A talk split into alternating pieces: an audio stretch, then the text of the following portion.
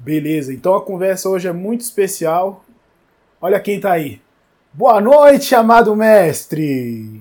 Fala, meu querido Lael, como é que tá? Tá melhor Tranquilo? agora, vendo essa bela face. Enclausurado. Não, de longe e sem aperto de mão, hein? Exatamente. Não pode apertar a mão. A minha amada Carla, olha lá. A minha ah, amada esposa. CC Carla, tudo bem? Como tá a senhora? já, tá, já deu um zipão nela, mestre? Ela me deu. Ela te deu. Eu imagino, Mas ficar é. trancado não é fácil, não, né? Exatamente. O senhor que passa o dia inteiro na rua, mestre, eu imagino como, como não seja difícil. Mas pra é... todos nós, né, Laio? Você também, né? É, é verdade. É verdade. Eu ainda com a criança de 3 anos em casa, destruindo a casa toda. Exatamente. Puxa vida, tenebroso. Né? Ah, mas a gente já inventou tudo. Hoje até balé eu dancei com ela, mestre, pra você ter ideia. Ó, oh, você sabe que eu tava gravando com a Carla, Sim. que ela me obrigou uhum. a gravar. E a Carlinha? Oh, uma música dos menudos. tá colocando suas habilidades de dança aí para todo mundo conhecer, né, mestre? Exatamente. Até, até porque só foi uma semana, falta só mais quatro, né?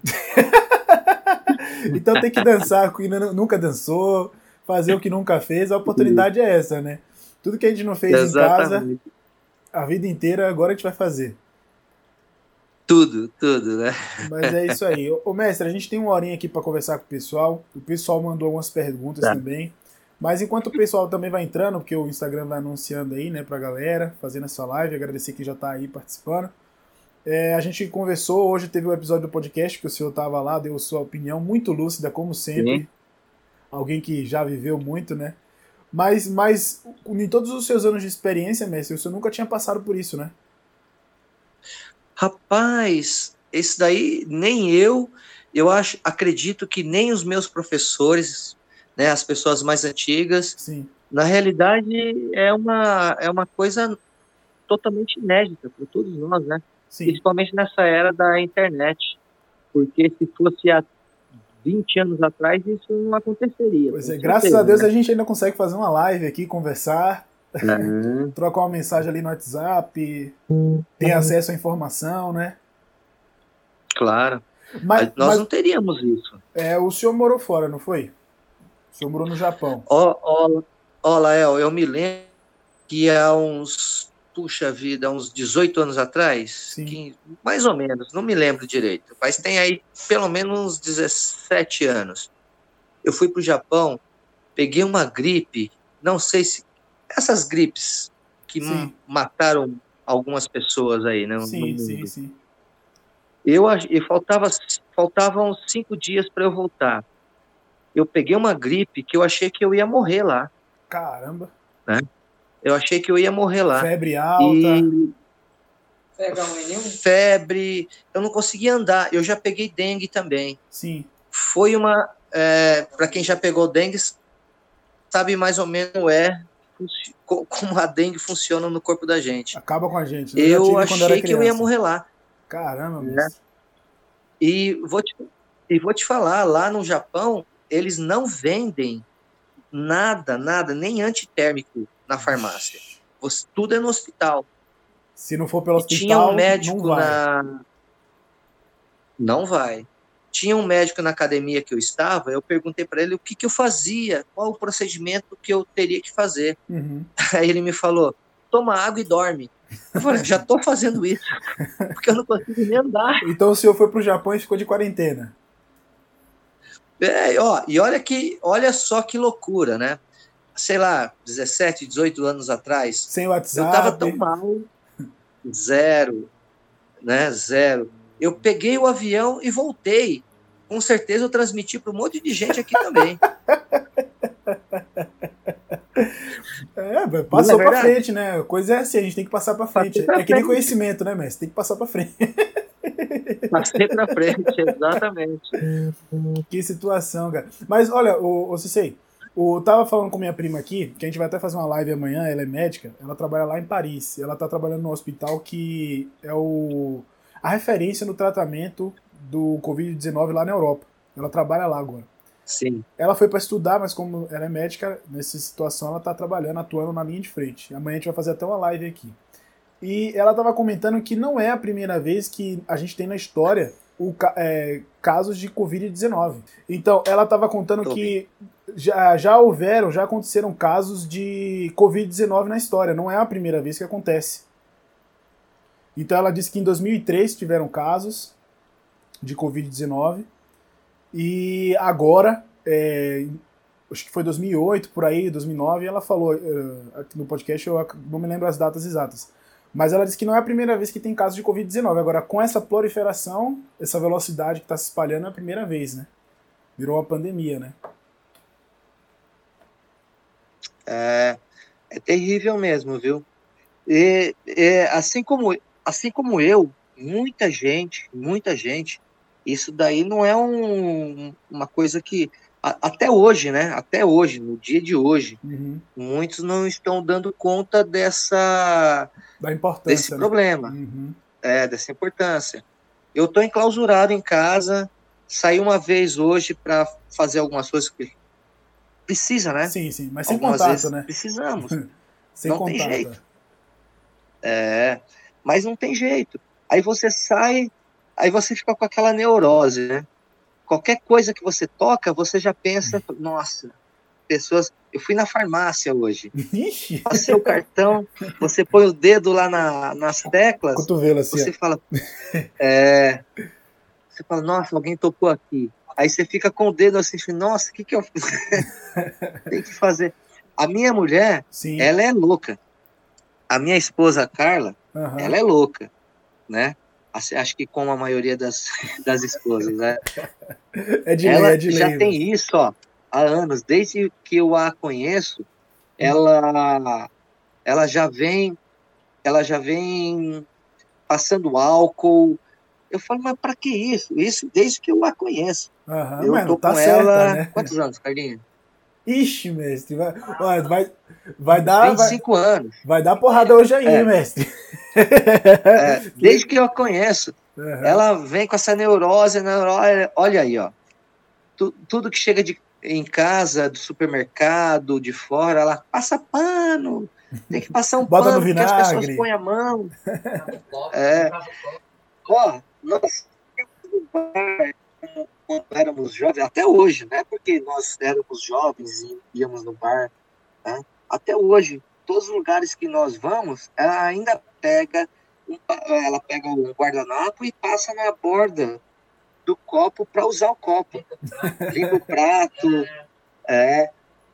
Hoje eu também a, a, a assimilei esse, essas manias dela. É, isso daí é bom de pegar, né? Essa mania é boa de pegar, ainda mais Exatamente. Boas manias, né? É, é. Mas, Boas manias. Convivendo a gente já pega muito do outro, né? Então, é. se for coisa boa, melhor ainda. Ô, mestre, Exatamente. O, o pessoal mandou umas perguntas aqui, ó. É, a primeira é essa aí, o que te surpreendeu em relação ao jiu-jitsu nesse ano, do Cauã? Se eu quiser falar sobre o, o que te surpreendeu em relação ao jiu-jitsu nesse ano. O que te surpreendeu uhum. em relação ao jiu-jitsu nesse ano? Sim. Oh, rapaz. Tava muito no começo, né? Na, reali... muito no começo Na ano, realidade, né? é essa loucura que estamos vivendo, viu? Uhum. Porque para me surpreender, é... puxa vida, com certeza meus professores que são mais antigos, com 70, 80 anos, já viram muita coisa, né? Uhum. Mas é, o que me surpreendeu esse ano foi realmente essa loucura que nós estamos vivendo hoje, né? De não ter contato, a outra coisa que eu tenho muito receio depois que tudo isso passar é a neurose que vai ficar na cabeça das pessoas. Ainda mais nossa, Poxa nossa vida. atividade que é de muito contato, né? É, será que eu vou poder tocar nas pessoas novamente? Uhum. Será que eu vou poder treinar jiu-jitsu novamente? Será que eu vou poder é, estar lutando e trocar suor com o cara? É. Né? aquela, aquela gotícula que cai na boca, né? Aquela é, delícia. É, aquela gotinha que cai na, na minha cara, no meu corpo. E o pior, o, o, o Lael, é, muitas academias, tem várias, né? Isso não, não, não, vem, a, não vem a questão. Uhum. Muitas vezes o cara não trata bem o tatame, não trata isso, bem o banheiro. Isso, isso que eu ia comentar. Né? Eu ia comentar exatamente é, isso. Aí o sujeito mete pega o pezão sujo lá no banheiro. E pega a bactéria. Põe o chinelo. Né? E vai meter o pé no tatame. Nossa. É um ciclo terrível. Isso daí é uma coisa praticamente normal em qualquer academia. Uhum. Que você fale, né? É. E é difícil, né? Imagine só, a gente agora com um vírus de gripe, que é um negócio que, poxa, eu que, eu que trabalho com criança, mas teve uma época que toda semana eu tava gripado. Toda semana eu tava gripado. Imagine só, trabalhando com criança, criança passa gripe, eles não tem nada, eles estão com no máximo o nariz escorrendo. Aí eu ficava mal, sexta-feira ficava mal. Imagine só, é. É, bactéria, gripe, meu Deus do céu, vai ser uma volta difícil mesmo, né? Algumas pessoas já estão é. dizendo que o ano de 2020 foi-se embora, né? Foi. Olha o Tomé causando, Barbosa criança. presidente. Você, você falou sobre criança, né, sim, né Laia? Sim. Você falou sobre criança. Eu dei aula muitos anos para criança, anos. Sim. Sei lá, quase uns 20 anos para criança em colégio. Uhum. Aí você chega, eu e vivi muito tempo gripado, justamente por isso. É, você chega no colégio para dar aula para criança, dei aula em escola, né?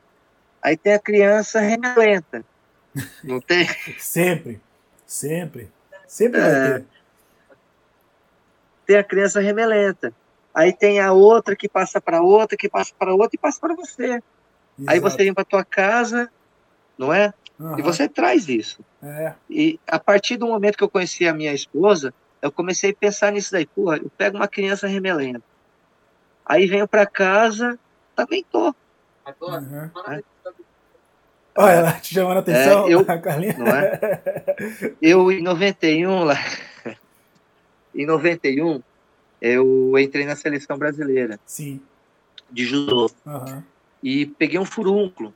Caramba. Eu peguei esse furúnculo e fui viajar, né? E convivi enclausurado um mês com a equipe. A seleção brasileira, hein? Pegou lá, né? né? Se me passaram o osso, eu peguei, sei lá. Uhum. Peguei. Uhum. Não foi só eu que peguei, mais duas pessoas pegaram.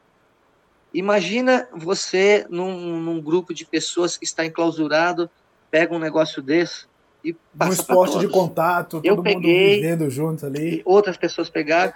Imagine a, a performance desses atletas. Que furúnculo da febre, todos, né? né? Furúnculo da febre, não é isso? É. A musculatura fica toda. Acaba, acaba, acaba com toda a preparação.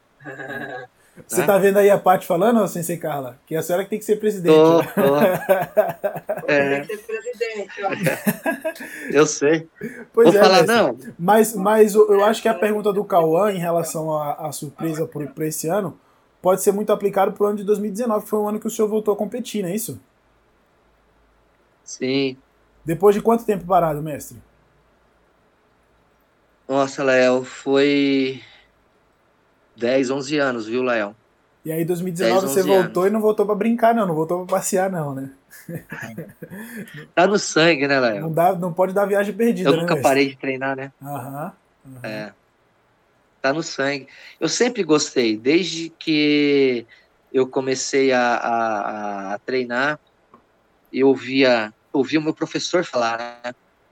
E falei, poxa, eu quero ser isso quem colocou na minha cabeça foi ele, foi Sim. meu professor. Por isso Sim. que é importante as palavras de um professor. Com certeza.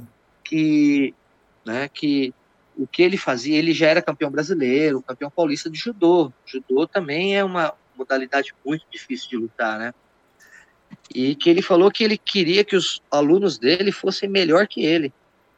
E que se os alunos dele fossem competidores e é, que fosse melhor que ele, que a, se ele não fizesse alunos melhor que ele, ele não estaria cumprindo a, a, a, a função dele de professor. Muito bom, interessante. Não é verdade? Uhum.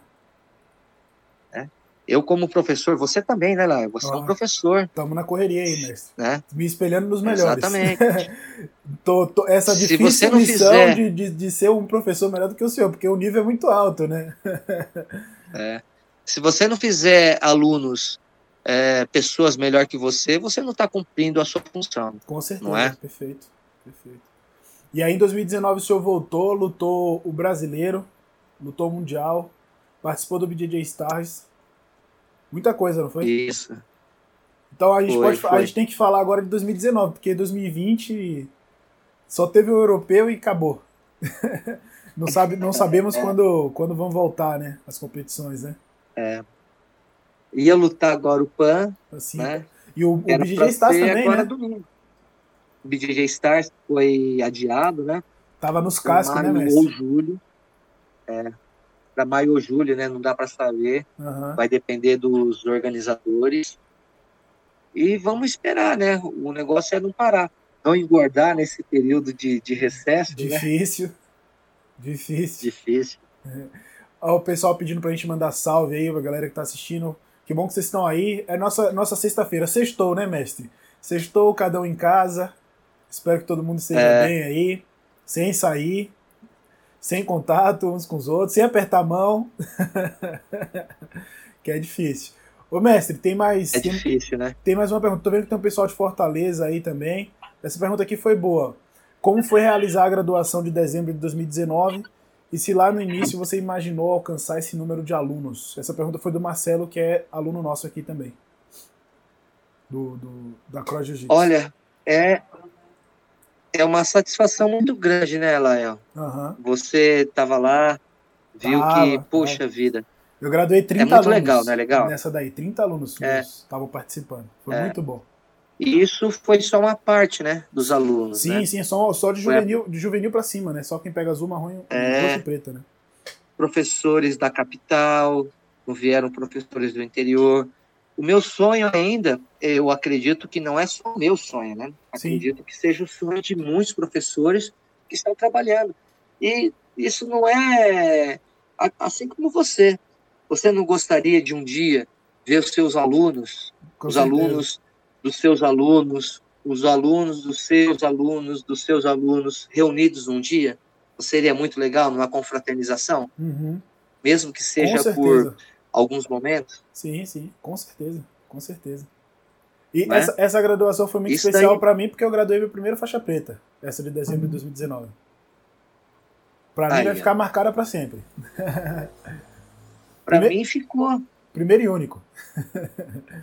É, para mim ficou, porque é muito legal. Não é bacana? Sim, sim. É maravilhoso. Na né? verdade, o senhor já tinha feito, é porque essa daí foi, foi algo assim que chamou muita atenção por ter sido no ginásio e tal. Mas o senhor tinha feito já na, no Clube da Aclimação graduações grandes também. Né? É que o pessoal às vezes esquece do que você já tinha já estava construindo isso, né? É. Então. É, é muito é muito bacana muito legal. Fiquei muito, muito feliz. Na realidade, não é pelo evento, é pela comunhão das pessoas que estão lá. Uhum. Tá? Você vê e revê pessoas que há muito tempo você não vê. Sim. Né?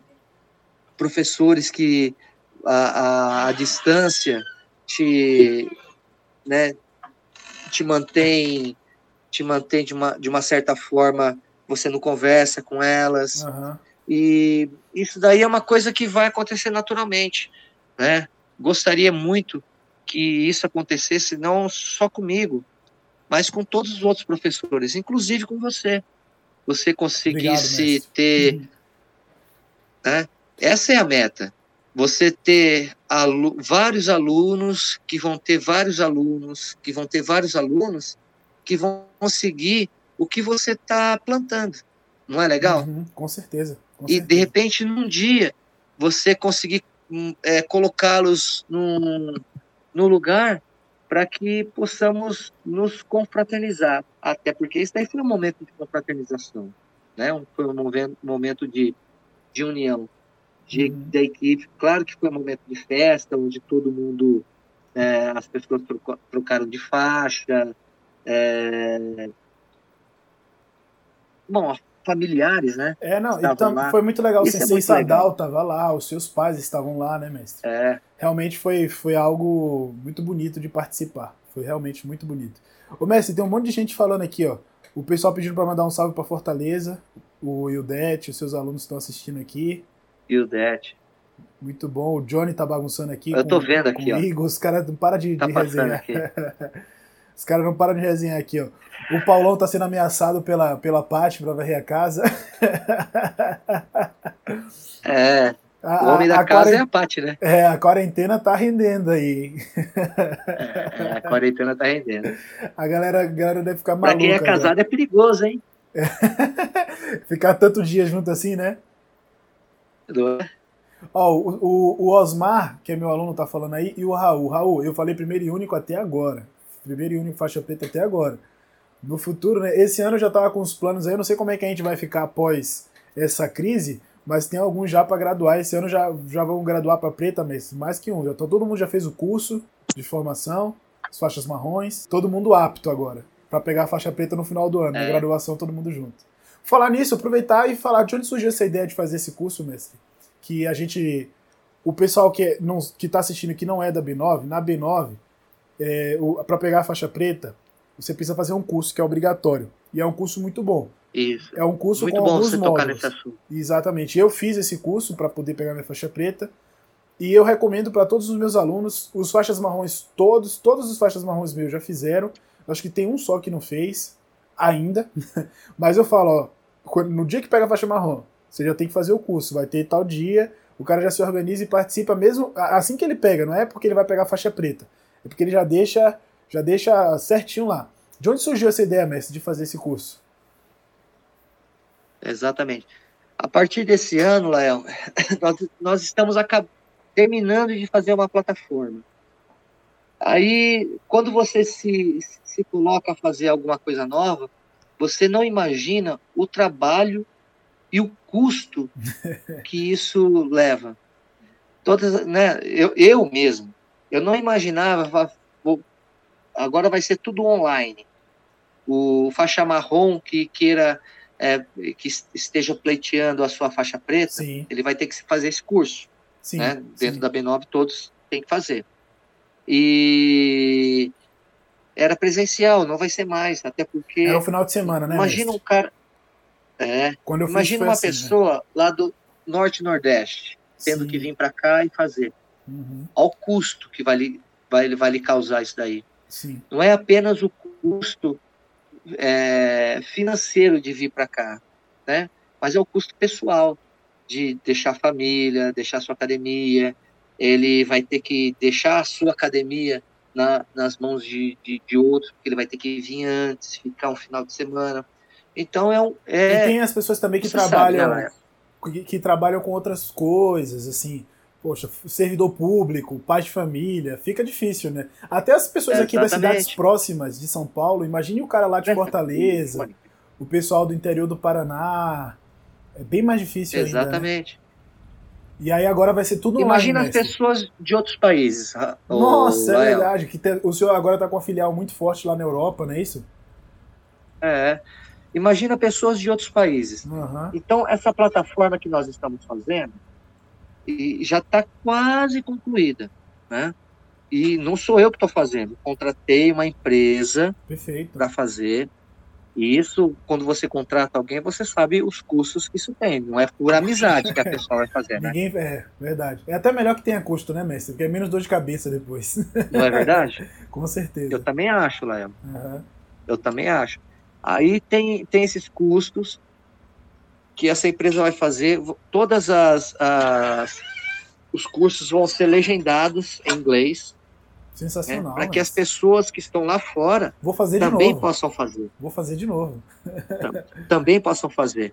Vai ter a, a- é, mais um curso que vai ser vai ser integrado a, a, a esse grupo de professores, né, que é muito importante, que é socorros, né, como fazer os primeiros atendimentos numa numa ação que ocorre na sua academia. Legal. A maioria das pessoas, a maioria, não estou falando todos, a maioria não tem muita noção de como fazer o primeiro socorro, né? Sim, isso é verdade. É, e, e que muitas vezes vale a vida da pessoa o primeiro atendimento. E aí faz uma É, coisa, faz pior do que se não tivesse feito, né? Atrapalha mais do que se não Exatamente. tivesse feito. Ah, mestre, o, o pessoal tá perguntando aqui ó, duas coisas muito boas. O Arthur perguntou se esse, esse curso vai ser aberto também para pessoas de outras equipes. eu posso até. Eu, quando eu fiz, eu não sei se já era aberto, né? Quem quisesse fazer, faixa azul, roxa, marrom, preta, todo mundo podia fazer, não é isso? Exatamente, Lael.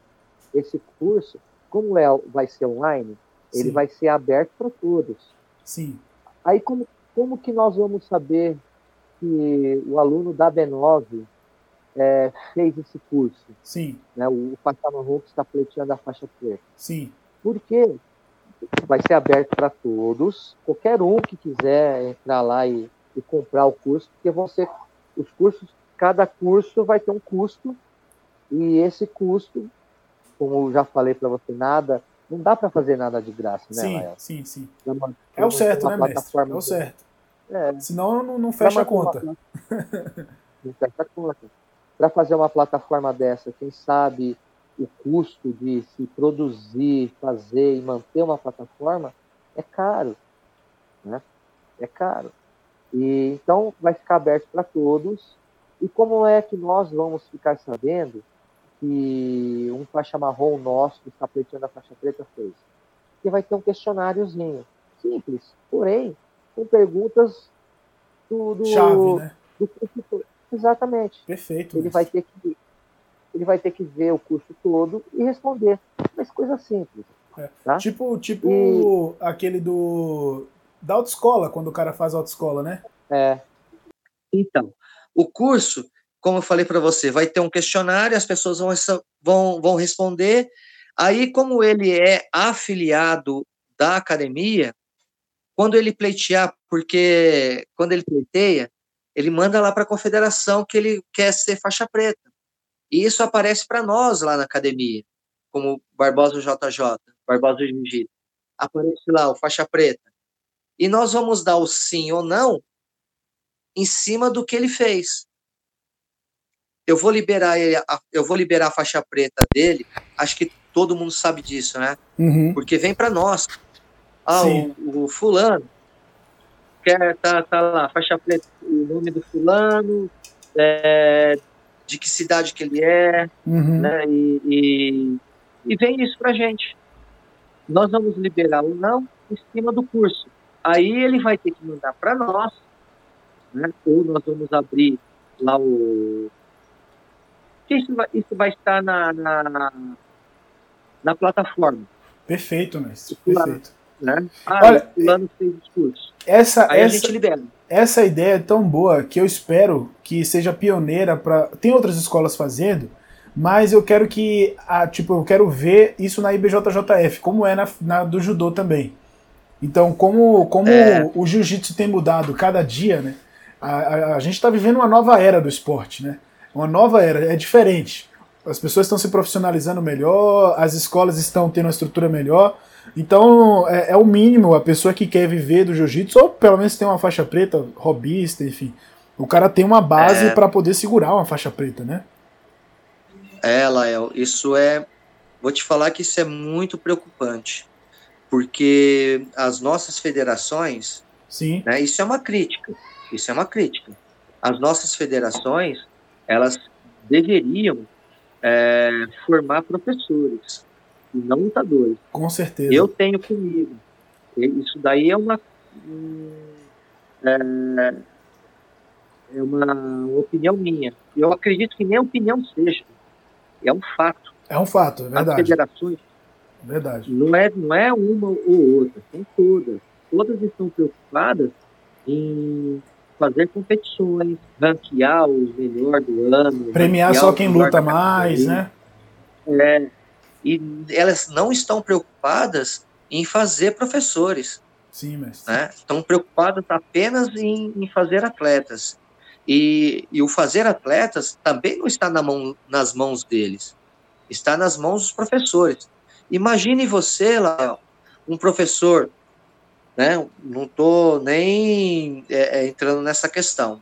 Uhum. Um professor maluco, porém, que sabe tudo sobre preparação, que está cheio hoje. Hoje não é complicado você fazer um atleta. Sim, né? verdade. Né? Você lê um pouquinho, tá aí na internet, é só você ver um pouquinho que você sabe como construir um, um, um atleta. Sim. Porém, uma pessoa, não é? Sim, com certeza. Porém, Sim. uma pessoa porém uma pessoa útil para a sociedade, uma pessoa útil que vai ser bom para você, não hoje, com 20 anos. Daqui a 30 anos, quando ele tiver 50 anos, ele Sim. vai ser um atleta? Não vai. Aí, não se ele for um empresário, um servidor público, sei lá, ele precisa ser uma é, pessoa né? boa, né? Olha só, o, o pessoal. Querendo... Oh, licença aqui rapidinho antes do senhor continuar, mestre, o seu pensamento. O Luizinho, o Fiote, tá indo embora aí, que ele tá lá na França, lá já é quase meia-noite. Boa noite, Fiote. O, o Fiote e, e a, a, Carla perguntaram se vai ter o um podcast. Eu tô testando aqui. Eu tô com o gravador ligado, conversando, gravando a nossa conversa. Deixa eu mostrar aqui para vocês, ó. Tá gravando. Então eu vou depois ah. largar. Eu, eu, não sei se a, a, qualidade do áudio do Instagram vai ficar tão boa, mas eu vou deixar lá disponível para quem quiser escutar depois essa conversa aqui que tá muito boa. Muitas ideias boas. Muita coisa uhum. boa. Então, mestre, tem mais duas perguntas aqui que o pessoal fez. É, a primeira é sobre a expansão da equipe que a equipe hoje está muito grande. O senhor tem filiais na Europa, tem filiais é, na Ásia, na África, nos Estados Unidos e no Brasil um monte. Se, se o senhor foi planejado, se o senhor correu para isso?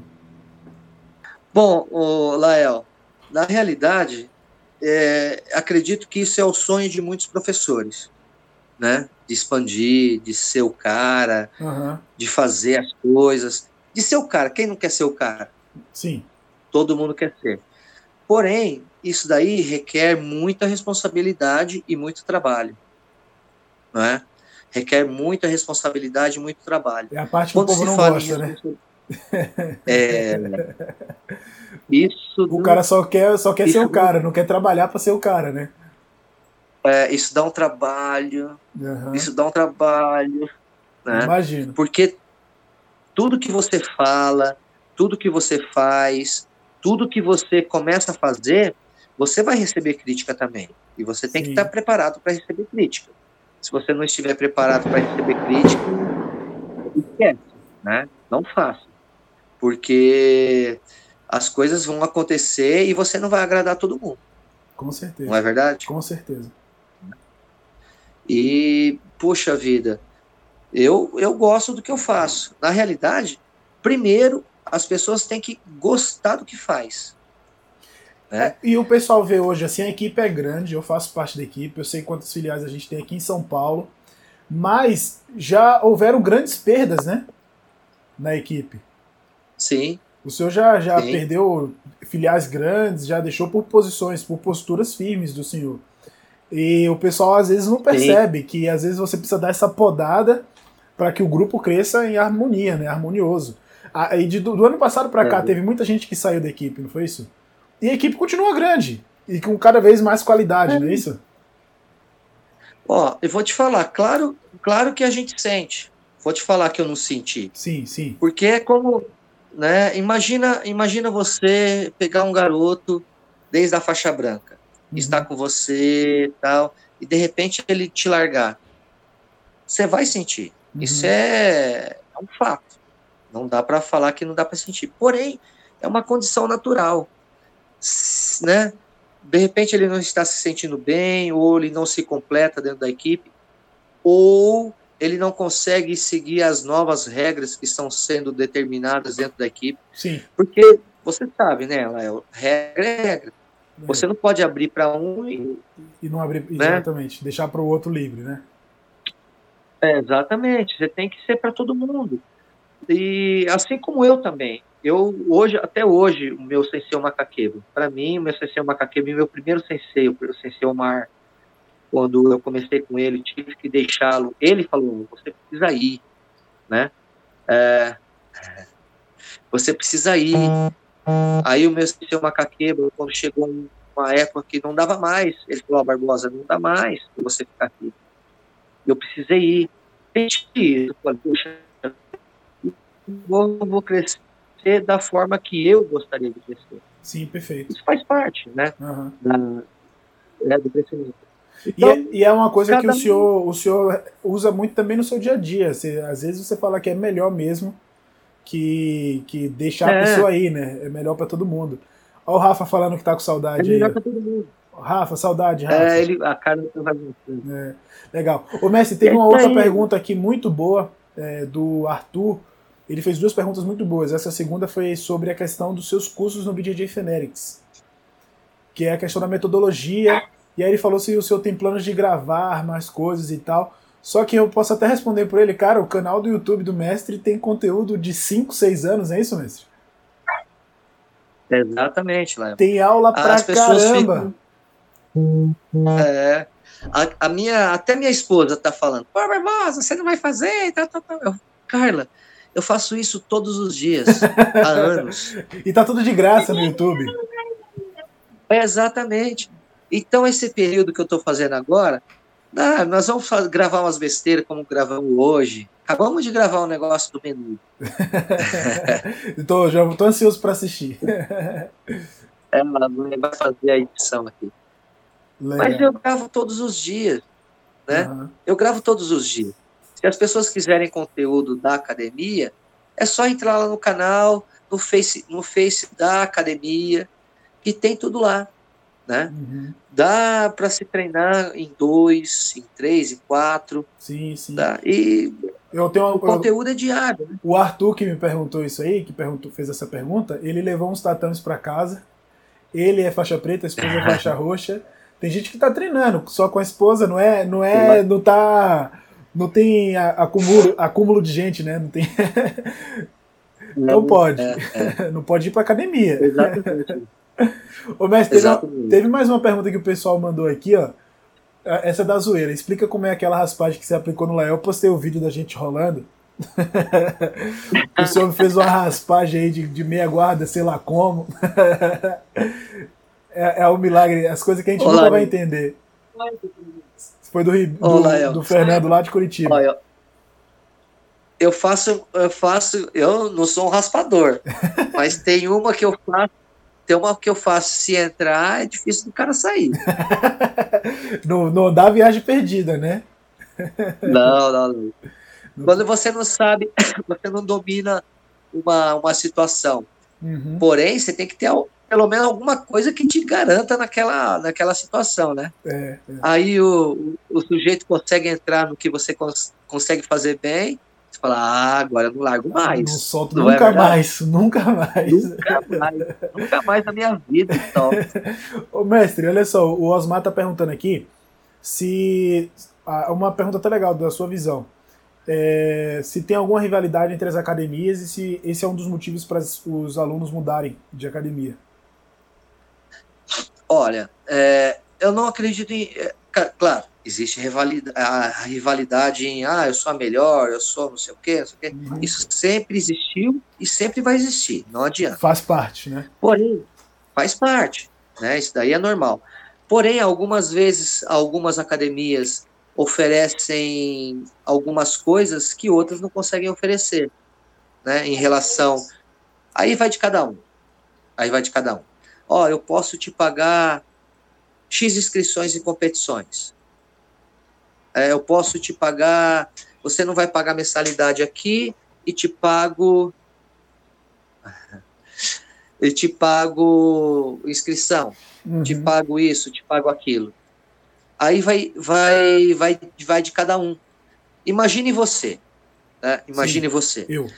O, o, professor te pega da faixa branca, te leva até lá a faixa roxa, faixa marrom, e não te, não te cobra a academia porque você é, tem alguma tem necessidades financeiras, tem necessidade de locomoção. E geram, todos giram em torno de necessidade financeira.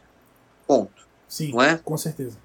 Aí todos giram em, em relação a isso. E você consegue fazer pelo menos uma boa base. Acredito eu que até a faixa roxa é básico, porque lá você vai ter lá os seus 5, 6 anos.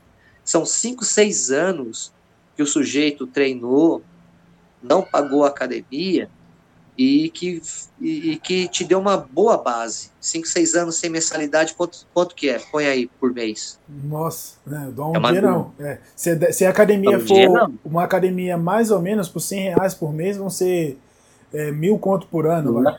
Vamos botar uns 8 mil reais de economia. Exatamente. Se aí for uma academia uma barata, boa... né? Se for uma academia baratinha. Exatamente. Né? Aí vem um amigo, você fala assim, olha, o fulano, ele é bom, ele tem uma boa, é, um bom futuro, ajuda ele. Com certeza, com certeza você já viu isso muitas vezes. vai lá um, um amigo do professor e paga as inscrições para ele. Uhum. Mais isso, quanto que é? Já, você já vai come, começar a é, mensalidades mais. Né? Aí vem um professor que vê naquele aluno, porque com certeza todo mundo vê os resultados. Ah, eu te dou inscrição em competição. Aí o cara sai. Puxa vida. Isso, isso com certeza dói muitas vezes num professor. Mas, mas volta, mas volta no que o senhor falou, é porque no jiu-jitsu, quer queira ou quer não queira, ainda há uma preocupação muito grande em formar lutador, não é isso?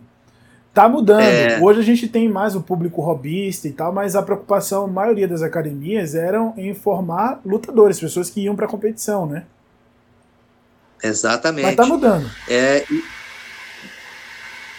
eu, eu sempre penso nisso, Lael. Tá? Uhum. Eu sempre penso nisso. Hoje eu tenho vários garotos, ainda tenho vários garotos, porque eu não vou deixar de acreditar. Sim. Porque tem muitos garotos bons, né? Você, você mesmo tem você mesmo cedeu para sim, sim. Pra, gente. Não sei se é CD ou não, trabalhar junto. Que é isso. não é CD se a gente é do mesmo time, né, velho? Não tem isso, não tem isso. Né? exatamente, trabalhar junto. Até porque os trabalhos são diferentes. Uhum. Sim, né? o foco é diferente. São diferentes. Ah. O foco é diferente. Até porque o foco é diferente. Tenho alunos lá que você fala, nossa, o moleque tem um grande futuro. E esse grande futuro não é só em relação a ser um grande campeão. Sim. É ser uma grande pessoa. Né? Com certeza. Tem, né? Vamos falar de uma pessoa hoje que está lá, que é seu aluno, que está como aluno lá na academia, o, o Luquinho. Sim. Né?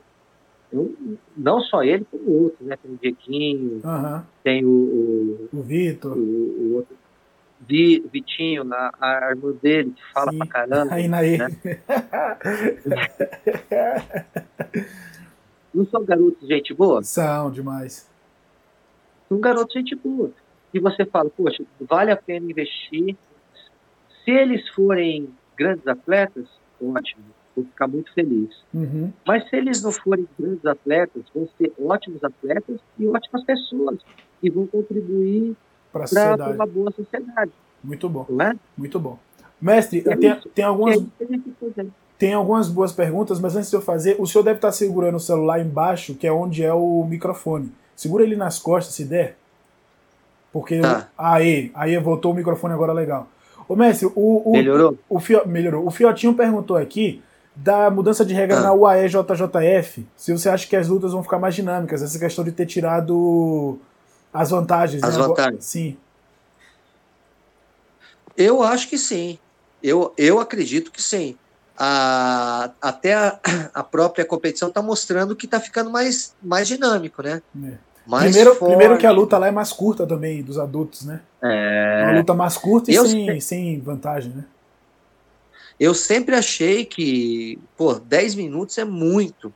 Tem os dois lados, né? Tem os dois lados dá para você recuperar, porém, dá para você enrolar muito, né? o cara que não quer lutar é perfeito, né? é, é tá perfeito. perfeito. Eu acho. Eu, eu achei essa regra maravilhosa. Eu. Isso é uma opinião minha. Toda vantagem é um ponto. Não é? Legal. Ó, Toda vantagem é um ponto. Ó, é, olha essa pergunta aqui da Carolina. O que o senhor mais valoriza no aluno? Força de vontade, pontualidade ou outra coisa? Isso é tudo, né? Um aluno, um bom aluno, uhum. eu acredito que uma, uma pessoa que quer realmente aprender, fazer o que esteja fazendo, ela tem que ser completa. Pontualidade é importante. Imagina você trabalhar, chegar no seu trabalho todo dia atrasado. Não vai ficar lá não, cara, desculpa. Não é? Seu patrão vai te mandar embora. Vai te mandar embora. Né? Não é porque você está na academia, ah, eu pago a academia, vou chegar a hora que eu quiser. Pô, não é bem assim, né? Meu? Os horários estão ali justamente para isso. A gente Sim. não pode também, ah, eu estou pagando a academia e vou chegar a hora que eu quiser. Claro, que se você não tiver horário para chegar, ó, Barbosa, eu não consigo chegar no horário. Eu só vou chegar na metade do treino. Posso ir? Pode não. Deve. Sim. Né? é melhor chegar atrasado do que não fazer. Sim, sim. Nesse caso, né? Porém, né? há casos e casos, né? É, há casos e casos. Agora, o cara tem a, a chance de ir no horário e chega atrasado, é. isso é uma falta de respeito, não só com o professor, mas com os seus amigos de treino. E com ele não é mesmo, é verdade? Né? Porque no final das contas está se enganando. Claro. Né? claro. É uma, uma falta de educação. Né? É, é uma falta de educação. É. Mestre, é, isso tudo pesa. Tem mais uma pergunta aqui de novo do Arthur. O Arthur tá mandando ótimas perguntas, ó. legal. É, o, se o senhor acha viável os eventos menores criarem uma categoria profissional? Porque a gente tem cada vez mais robistas participando do, dos, das competições da IBJJF e tal, é, e para eles ganharem dinheiro, enfim, acaba lutando com um cara que é profissional e é um desnível muito grande. Então, você acha que deveria separar o jiu-jitsu profissional do jiu-jitsu robista, especialmente na categoria adulto, né? Ó, eu, eu acho que isso seria o ideal. Porém, muito difícil. Ainda, né? Pelo é. menos agora, né? É. é. porém, muito difícil. Imagina você é, montar uma categoria robista, vamos pôr os robistas e os profissionais. Sim. O cara se inscreve no profissional e se inscreve no robista. Se um evento, vamos dar o exemplo agora, é, é, aí a gente tem que procurar fórmulas diferentes de trabalhar. Sim. Imagina o Campeonato Brasileiro de Jiu-Jitsu, da IBJJ. Sim. É uma semana de evento. Não é uma semana de evento? Uma semana. Na verdade, é mais de uma semana. Começa num, num sábado e termina no domingo. Dá um pouquinho, dá um dia mais, é, nove dias. Outro domingo, né? É. é. Imagina você montar assim, ó, agora vamos fazer o brasileiro de roupista. Ah, ou brasileiro de, de pré-profissional, sei lá, vamos montar um nome. E brasileiro de profissionais. Imagina. É. Aí vai ter gente que vai se inscrever nos dois. É, vai dar uma confusão terrível. Eu acho que ó, até, é. até tem a ver aqui, ó. O Fepa mandou uma pergunta aqui, ó. O Fepa Lopes. Fepa, bom você tá aí. Ei, meu grande amigo. Quem você tem o sonho de enfrentar no BJJ Stars? O BJJ Stars está fazendo uma liga profissional. Mas é, uma, é um F, é. como ele fala, é um UFC do jiu-jitsu, né? É, é. Então, assim, Olha. É uma liga que só entra quem o dono quer. Mas é o caminho. Eu acho que o, o, o BJJ Stars tá profissionalizando aí, tá trazendo o jiu-jitsu profissional pra galera. E a pergunta dele é essa: quem você tem um sonho de enfrentar no BJJ Stars? Olha, tem tanta gente bacana é, e boa para enfrentar que fica até difícil de achar um nome. Bota, né? bota a luta que... principal do evento aí, o senhor mestre. Ó, eu vou, Tô eu vou falar, claro que eu vou falar. Ó, é, pessoas que nem da minha idade, eu sou cinquentão já, uhum. né? Se você for colocar é, pessoas da minha idade que continuam treinando, não vou te falar treinando em alta performance, né? Eu, eu treino, eu sempre treinei porque eu gostei uhum. né, de treinar, faz parte do, de mim. Uhum. Aí o FEPA, o FEPA que me colocou nessa roubada de novo de competir.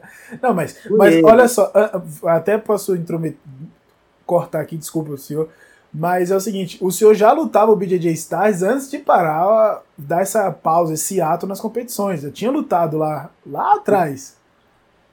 Sei. Eu lutei o primeiro evento que o FEPA colocou. Olha. É, é, há muito tempo atrás. É, o FIPA está fazendo evento meu. há 18 anos, é isso? É uma experiência muito grande. Ah, até mais, viu? É. Até mais.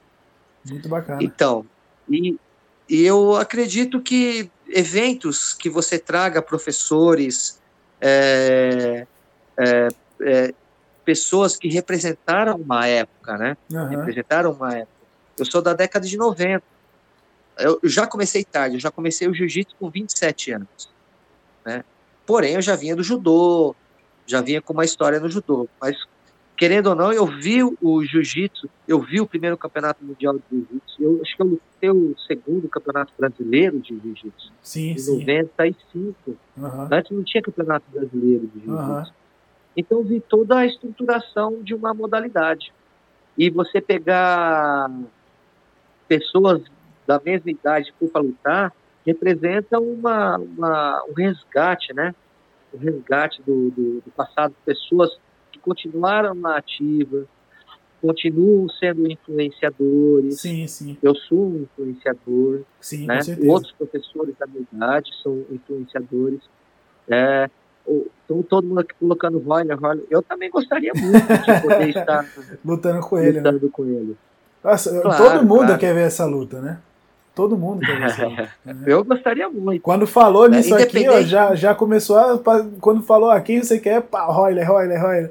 Ele que tem que aceitar agora, né, mestre? É, eu, né, eu acho que seria uma puta luta. Independente, toda luta que você faz, você tá arriscado, ó. O cara vai lutar, tá arriscado a perder. Sim. Ganhar ou perder. Né? Sim. Mas é. Mas todo mundo legal. ganha com show.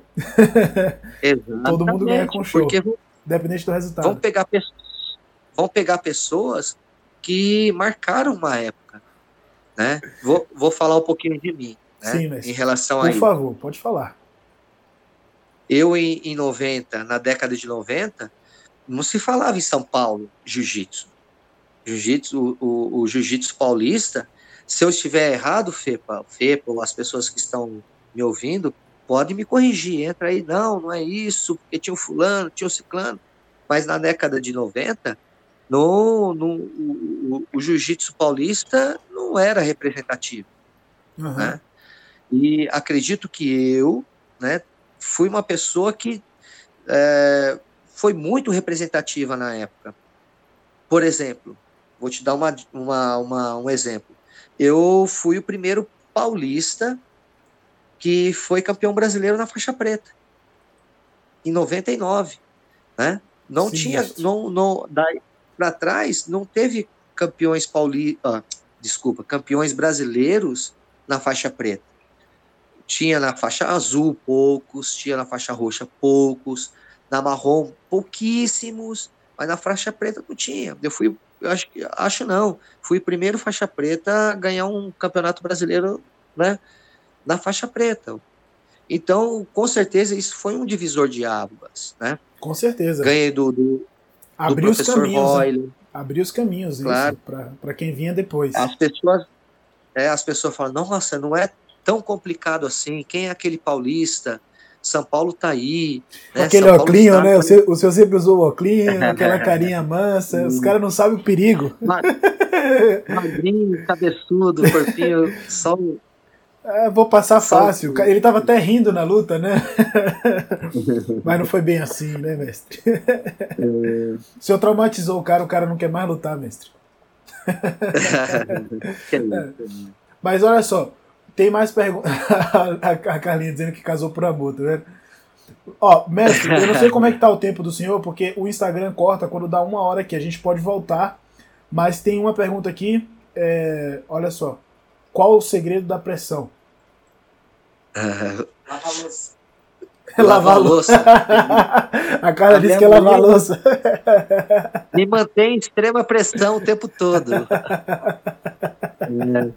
Espremer pano, limpar o chão. Ó, o Rafa falou que é Heineken. também, também. ai, ai. Mas qual é o segredo? Porque, ó, tem mais uns. Assim, Até nesse, corona a gente toma, né? Nesse, nesse período, então, né? É brincar com o perigo. Ô, Messi, é, o senhor tá com muito tempo hoje, como é que tá aí? Tem muita. Vai, vai sair daqui a pouco? Porque o Instagram, o Instagram corta com uma hora. Quem tá assistindo aí, a gente vai. Quando o Instagram cortar, a gente vai voltar aí, tá bom? Eu faço de novo, o tá senhor bom. entra de novo. Mas aí fala da pressão um pouquinho, mestre, pessoal. Olha, o Lael, na realidade foi uma necessidade que eu tive. Sim. Eu vim do judô, né? E não fazia guarda. Quando eu entrei, quando eu entrei no jiu-jitsu, as pessoas faziam muita guarda para mim. E eu não sabia fazer guarda, né? Até Sim. hoje, né? ah, não, tem um vídeo coisa. aí no meu IGTV, procura aí que diz o contrário, quem tá assistindo, pode ver lá. Mas, mas eu não sabia o que era guarda. Para mim era uma coisa do outro mundo, né? apesar de nós, dentro do judô, treinar, treinávamos né, um pouquinho, mas não tinha noção nenhuma. E a, a pressão, você. Aí, aí vem aquela coisa, né? Graças a Deus, eu tive bons professores, bons instrutores, que me ajudaram a aprender a aprender. Que né? legal. Aprender a aprender. Você olha, tanto que teve um período da minha vida que eu arbitrei muito, justamente para aprender jiu-jitsu. Para aprender jiu-jitsu. Não existia rede social. Não tinha, não tinha o BJJ Fanatics, né? Pro cara assistir. Não é, tinha o, o, canal do YouTube do não senhor. Não tinha né? isso. Aí eu tive que aprender na, na, ali, né? Olhando os caras lutarem. A melhor forma que eu achei para aprender jiu-jitsu foi ver jiu-jitsu. Começar a arbitrar. Aí eu comecei a arbitrar, olhar as pessoas, arbitrei grandes lutas, Luta, grandes lutadores. Lutas do, do Roger, né? né? Tem fotos aí, o senhor levantando o braço. É, né? Faixa marrom. Olha isso. Vi André Galvão lutar de azul. Né? Vi não, arbitrei lutas dele, de, a faixa azul. Arbitrei Cobrinha de faixa azul. Arbitrei Roger, Jacaré de faixa marrom. Nossa. Jacaré arbitrei de faixa roxa. Né? Uhum. E foi assim que é assim que a gente vai aprendendo. Você fala, pô, como é que eu vou aprender jiu-jitsu? Se o negócio tá lá no Rio e eu tô aqui. Você tem que aprender de algum jeito. Aí eu via as pessoas fazendo, vinha para a academia, eu pegava, o que, eu pegava o que eu via nas competições e colocava em prática dentro da minha academia. E tudo que eu aprendi no judô em relação à metodologia de ensino, né, como você destroçar uma, uma, uma posição, por exemplo. Eu pego uma posição, o que, que eu preciso para fazer com que essa posição funcione. É, dentro do judô, aprendi isso dentro do judô. Comecei a fazer isso dentro do Gil, uma posição. Aí fui, fui colocando isso dentro da, da, da minha academia, junto com os meus, com os meus alunos, né? E uhum. isso foi no final da década de 90, né? E década de 90 entrou é, Murilo, entrou Cícero, entrou Thiago, é, Grifo. Só nata. É, Só entrou... nata. Eu tô com a camisa do Grifo aqui. Grifo Jiu-Jitsu. Entrou, e, e, outros alunos, né? Que hoje, dentro do, do Jiu-Jitsu, é, muitos não conhecem, mas que são grandes amigos até hoje. Né? O próprio Domício começou nessa época, um grande amigo. O, Arthur Fumaça, o Dini, um grande amigo, uhum. até hoje o Davi, que é o filho do Bira, que faleceu recentemente, o Bira lá do Rio Soares. E, uhum. dentro... e aí, por conta dessa necessidade do, de, de enfrentar gente que fazia guarda, foi que o senhor resolveu apertar todo mundo. Diga assim, ah, esse povo vai ficar embolando embaixo de mim, não, não dá não. Tem que apertar, tem que apertar. Foi assim. E até hoje não parou nunca mais de apertar o povo também, né? Se eu puder, eu faço mesmo, Léo. A gente tenta. Mas é isso aí. Pode falar. A gente tenta. Se der, deu. Se não der, fazer o quê, né? é, faz parte. Olha só, tem mais perguntas boas aqui. Tinham outras perguntas que eu acabei perdendo. Ah, eu acabei perdendo. O pessoal tinha mandado boas perguntas, continuem mandando aí. É, uma pergunta que o tinham feito que eu me lembro da, da outra live que a gente estava fazendo é, qual conselho o senhor dá para um faixa preta novo, faixa preta recente, que está começando a montar a sua equipe? Eu sei que o senhor é fera para dar esses conselhos, que eu sempre que posso, eu pergunto, né? Mas o pessoal aí, deixar isso para quem está assistindo. Bom, para quem está começando, é... nada cai do céu. Você tem que escrever uma história. Né? Você tem que escrever uma história mesmo que você seja ajuda, um ótimo, um ótimo competidor, que você esteja aí na mídia, ajuda. Porém, é, não é isso que vai fazer você crescer em relação a ser um professor. Porque é só o tempo, é só o tempo que vai, vai falar por você. Né, de você ser. Perfeito. Né? É só o tempo, não tem jeito. Ah, eu sou um ótimo competidor, vou abrir uma academia, vai encher de gente. Mais ou menos. Mais ou menos. Nem, não, não, não é garantia, não é né? Que o seu talento. E, ó, Infelizmente não é, né? Porque já pensou se fosse? É, não é. Seria fácil demais, não né? Não é verdade? Seria muito fácil. Uhum. O que vai te garantir você ter alunos, você ter pessoas que ficam ao seu lado, até porque você sendo um professor, as pessoas te procuram por N motivos. Mas as pessoas que vão ficar com você, né, e vão retransmitir aquilo que você está passando são poucas. né? Sim. Sabe... Inclusive, mestre, aproveitando esse gancho, são assuntos que são tratados no, no curso que a gente estava comentando aqui. É. Porque no é o curso boca de faixa preta da B9.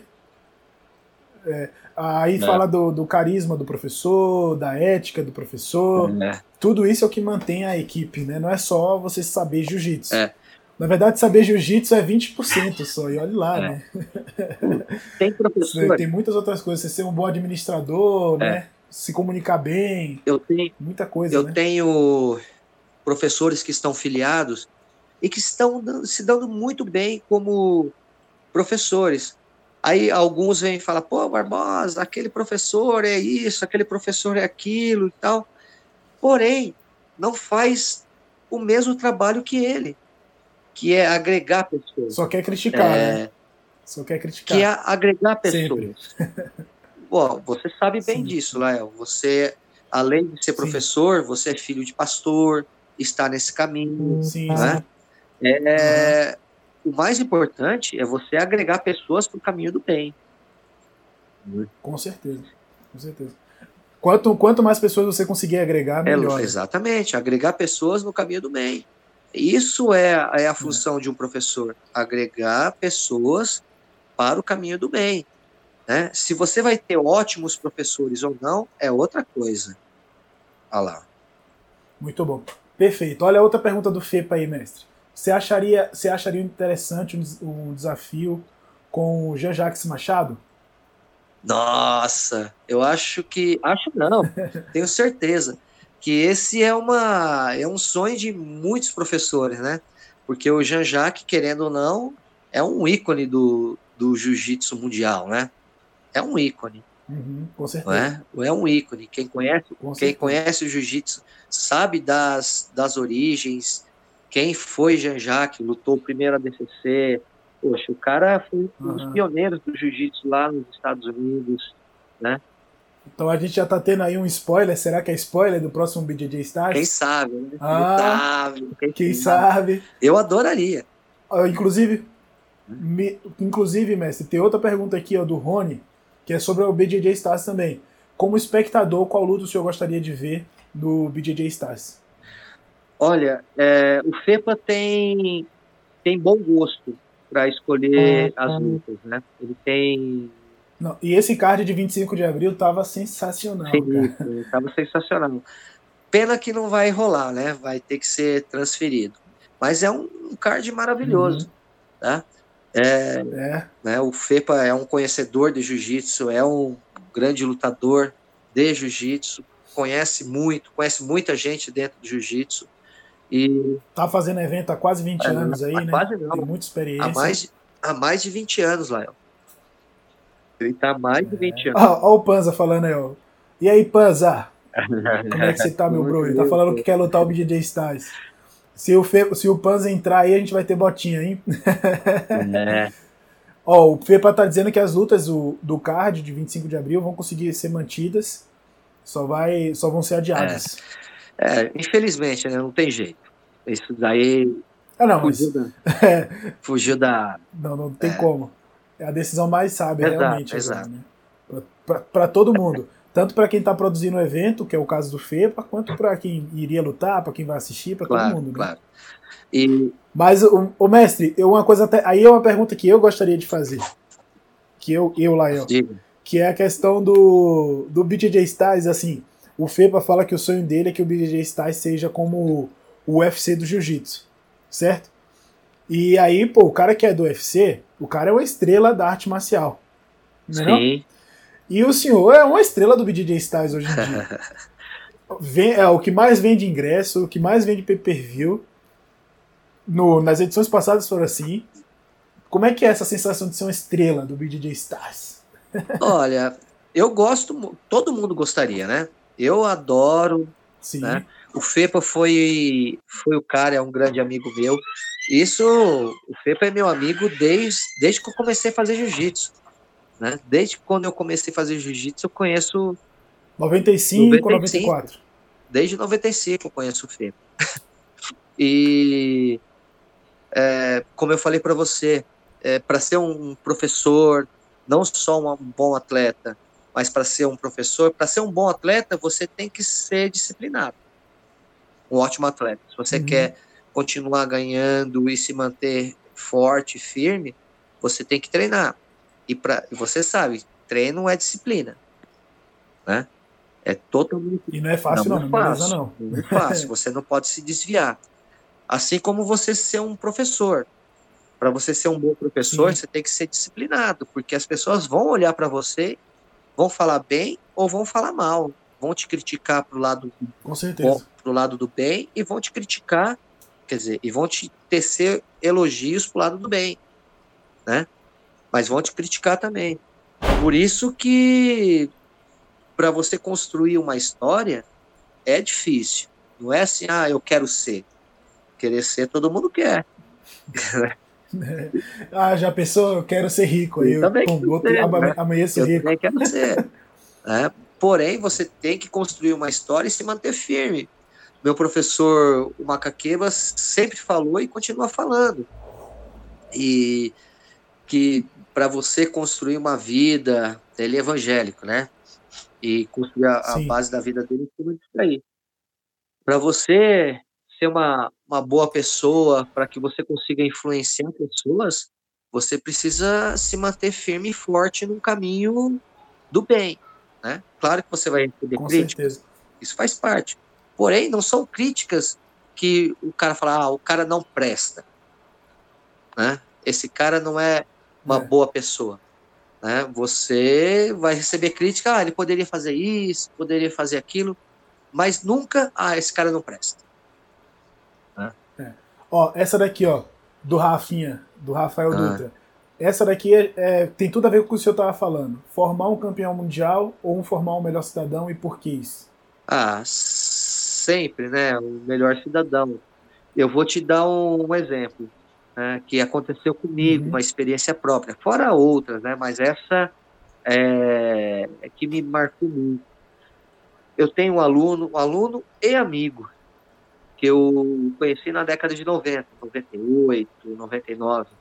É, ele nem gosta que fale o nome dele, não vou falar em, em função do que ele me, me pede. E Sim. ele era garoto, colegial, fazia colégio, de uma boa família, né, de uma família que tinha uma, uhum. uma, uma boa condição financeira, entrou na USP, fez medicina, e sempre ele falava, Barbosa, quando eu ficar milionário, quando eu ficar rico, eu vou uhum. te ajudar. Né? E se formou, né? passou o tempo, ele se formou em medicina e parou de treinar. Porque ah, as coisas da vida, né? Coisas da vida. Não dá para treinar por falta de tempo, por falta disso. Tal. E com o tempo ele, ele, uhum. ele entrou num empreendimento, largou a medicina e entrou num empreendimento. E o cara ficou milionário. Ficou de ficou, ficou muito bem de vida. E num determinado tempo na minha vida, eu já, já tinha uns 10 anos que eu não, não o via. Eu estava é, passando por uma. Assim como todo mundo, né? Não é eu ou fulano. Quem nunca passou numa, num perrengue, né? Uhum. Todo mundo. A gente está passando um agora, é, todos é, nós, né? E ele apareceu do nada, do nada, aí também vem a mão de Deus, né? Aí também vem a mão de Deus. Uhum. Ele apareceu do nada, falou, Barbosa, eu posso te ajudar. E o cara me ajudou. Que não é? legal. É? Que legal, né? Não só ele, como outro. Muito bom mesmo. Como outro. Não só me ajudou, mas ajudou alunos meus, alunos, alunos que estão na academia e que estão lá no dia a dia na batalha e que são alunos que que, que foram alunos há 10, 15, 20 anos atrás, que ajudam e continuam ajudando. Né? Se não me ajuda diretamente, ajuda um garoto que está lá na academia, que precisa, né? Muitas vezes o garoto chega lá, ah, mas eu não tenho, tal, não posso. É, bom, vamos ver como você é. O cara começa, como você já sabe. Sim, como se mantém, é, né? Que o pessoal perguntou agora há pouco, é. né? Que não é só chegar e querer fazer, é se manter fazendo. E tem né? muita gente que fala, Barbosa, eu não quero nem aparecer, mas eu vou ajudar. né? Ó, ó o Panza causando aqui, ó. Se você é um bom guardador de segredo. Depende, depende. Ele não é. Ele o, o Panza, o Panza, o Panza gosta de bagunçar. É, é ele sempre é o, ó, tem o grande amigo. Ó, tem mais uma pergunta, tem mais uma pergunta aqui, mestre, do Arthur. Essa aí, se, se o senhor se sentir confortável, se ele, o Arthur gostaria de saber a opinião da ida dos irmãos Miau para o Cícero. Se o senhor quiser comentar. Se o senhor ah, quiser comentar também, tá tudo certo. Eu não tenho problema, não. É, os, os, os irmãos Miau, eles vieram porque eu trouxe, né? Eles eram alunos de um amigo meu, um aluno meu lá do interior. E, eu, e eles vieram um dia para lutar o Campeonato Paulista. Eles eram faixa azul. E vieram e Sim. ficaram lá na academia, assim como muitos outros que vêm da, do interior ficam na academia para lutar, para competir. E eu treinei com eles, né? Com os dois. E falei, nossa, que, que os moleque bom. E eles não ganharam o Paulista, nenhum dos dois. Eles não, não ganharam o Paulista. Aí conversei com o professor deles. Falei, nossa, esses meninos são muito bons. Se você me permitir, se eu conseguir arrumar, ter condições de trazer você, né, não vai ficar bravo de eu trazê-los para cá? Ele, não, não, porque eles são bons, eles merecem, eles são esforçados. E me virei, trouxe eles. eles ainda. Altos, eles eram o Panza era dizendo que eles eram linguicinha. e trouxe eles para cá. É, o Panza estava aqui no Brasil na época tava, também. Estava, né? eles estavam juntos. E o Cícero estava nessa época. Assim como tudo na vida, né? A, a gente vai colocando alguns parâmetros para que as coisas possam. A minha gatinha aqui tá do meu lado. A gente Ah, a tá neguinha, neguinha. Eu levantei minha pretinha agora, do, do instante, agora o senhor levantou a sua. e como tudo, né? A gente vai colo colocando parâmetros para que as coisas não possam fugir do controle. Não é verdade? Perfeito. A gente vai colocando parâmetros. Perfeito. E eu coloquei alguns parâmetros que o Cícero não, não estava seguindo. Não só ele, como o, os próprios irmãos Miau. Eles não, não, não estavam conseguindo seguir, não queriam seguir. E, bom, em cima disso, cada um vê o que é melhor para si. Foi, foi aí que houve a, a ruptura, onde o Cícero saiu e os Miau saíram junto. Né? Foi aí que eles saíram. Foi Isso aconteceu, é, é porque os irmãos Miaulis têm um histórico competitivo muito grande, todo mundo conhece, eles ganharam o mundo do jiu-jitsu. Mas acontece isso até hoje, né, mesmo? Sim. Agora, quando teve a padronização de kimono, todo mundo se revoltou, algumas pessoas saíram da, da equipe. Exatamente. Toda vez que se impõe algo para a organização, né, da, do grupo, tem pessoas que não, não vão claro. se adaptar. É normal, isso é um processo. Né? É o, o processo da poda de, do, do, que você quer manter no seu grupo. Isso é um processo até natural mesmo, Sim. né? É normal, né? Faz parte, né, né, Lael? E aí, ah, uhum. ou a gente fica desse jeito, não fica. Então não fica. Né? Então não fica. Porque é. aí, aí eu ia ter que abrir mão de alguns conceitos que eu tenho. Seus valores, é, né? Valores. E aí não, não pode, né? Não é, pode, não, né? Posso, é. não dá, não posso. Vou ter que abrir mão de algumas coisas que. Claro que muitas vezes a gente tem que não só abrir mão, mas a pessoa também tem que abrir mão. Né? Para conviver junto, né? Pra, a fim de estar no mesmo grupo. É Exatamente. e, puxa, eu ia ter que abrir muito a mão, muita. Ia ter que fazer muita exceção para uns e fechar para outros. Aí não seria o correto, né? Aí não, aí seria o correto. Abrir para uns e fechar para uns. Tem duas perguntas aqui, mestres. Uma do Edmilson. É, sua ligação com o judô, conviver com um grande amigo. Ele conviveu com um grande amigo seu, que é o Sensei Eudes Monteiro, que está no Canadá. Sim. E admiro como vocês conduzem os treinos e a formação do a sua formação com o Sensei Sadal. É do Edmilson Filho essa pergunta. Sim. Na realidade, o Sensei Sadal não foi o meu Sensei diretamente. Né? Não foi o meu Sensei. Mas eu conheci quando eu tinha, hoje eu tenho 51 anos, eu conheci quando eu tinha uns 15 anos de idade, né? Caramba. Isso é mais tempo do que eu tenho de vida. Vai dar uns 36 anos total, eu tenho 30 anos. Você se conhece há mais tempo. A gente se conhece há mais tempo. E ele é muito amigo do meu primeiro professor. Né? Ele é mais velho que o meu primeiro professor. E eu conheci nessa época. E desde então eu o admiro por N motivos, né? É um ótimo executor, um ótimo professor de ensinar o, o, a forma correta de como tem que ser feito as coisas, não só é, em cima do tatame, mas fora do tatame.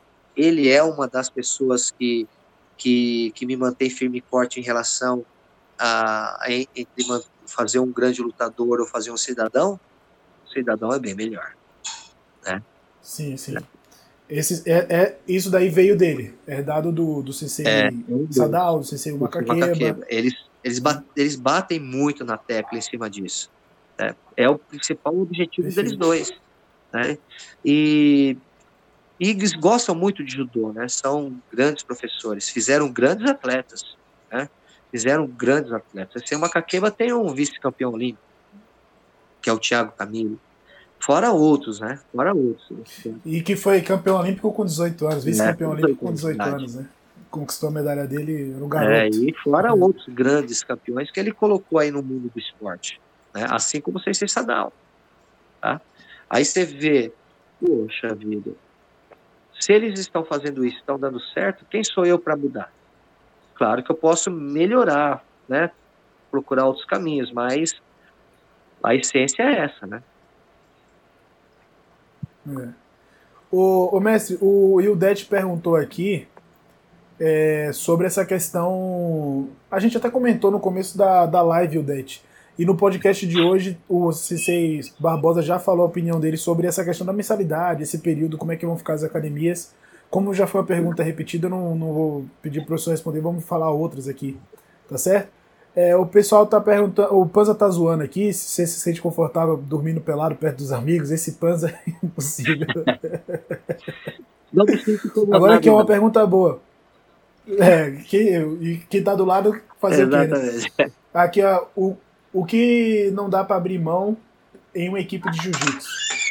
O que não dá para abrir mão é exatamente o que nós já conversamos em relação ao professor Cícero e os irmãos Miau né? Uhum.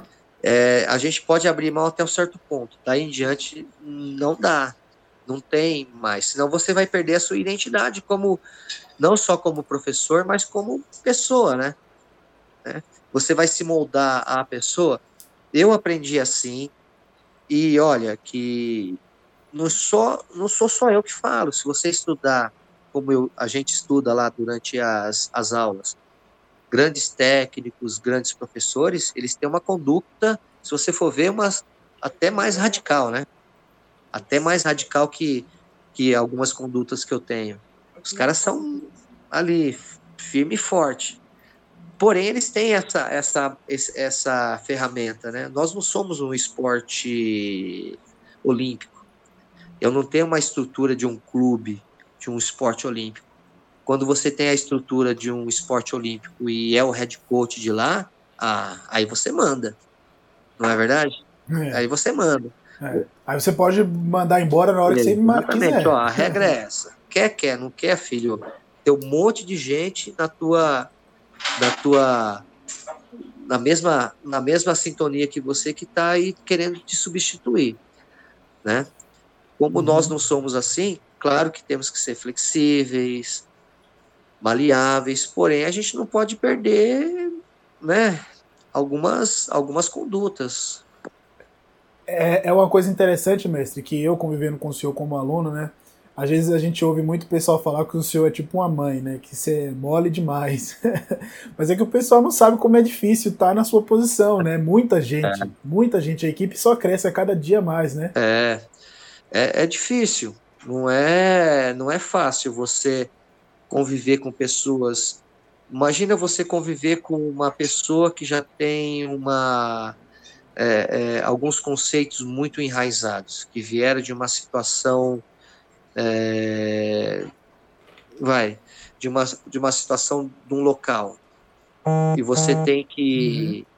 tem que que que o pôs aqui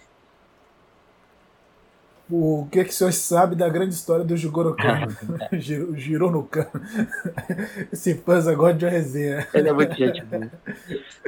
Então, você é. tem... Então, ô, ô Messi, essa, eu só queria te perguntar, é, já mudando aqui todo o assunto, a gente está falando de muita coisa, aproveitar, é que o pessoal às vezes não sabe que muitas pessoas, muitas e muitas, muita gente que está lutando hoje em dia, que ainda atua no cenário competitivo do jiu-jitsu ou que já atuou, passou pela B9. Sim.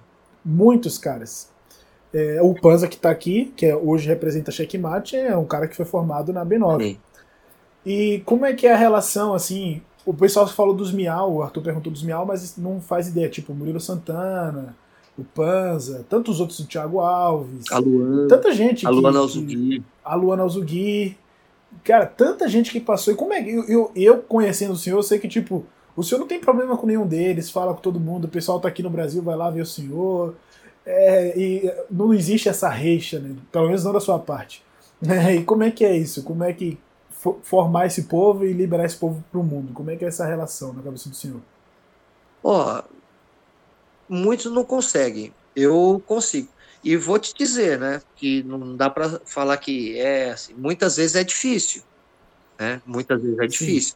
Pela pela algumas vezes a, a, ruptura é muito difícil, né, da forma que foi feita, né? Não vou dizer que uhum. puta, você tá em paz, não. É, seria uhum. né, hipocrisia falar que você está em paz. Muitas vezes não. Mas você não pode, uhum. né? Eu não posso estar falando, ó, oh, eu não quero mais falar com você por causa disso, por causa daquilo. É difícil. Não é só para mim, não. É para vários professores. Assim, assim como muitos vieram para mim e teve a ruptura com outros professores, e né, alguns também saem de mim, vão para outro, outros saem de outros professores e vieram para mim.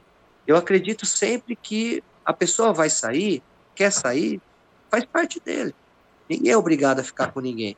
Mas sai pela porta, sai pela porta da frente sempre. Sai, sai pela porta da frente sempre, né? Se ele quiser voltar, assim como muitos já voltaram, saíram e voltaram, e saíram e voltaram de novo, né? né? Não tem problema. Mas sai pela porta da frente. Uhum. Não sai falando mal, não sai deixando arestas, né?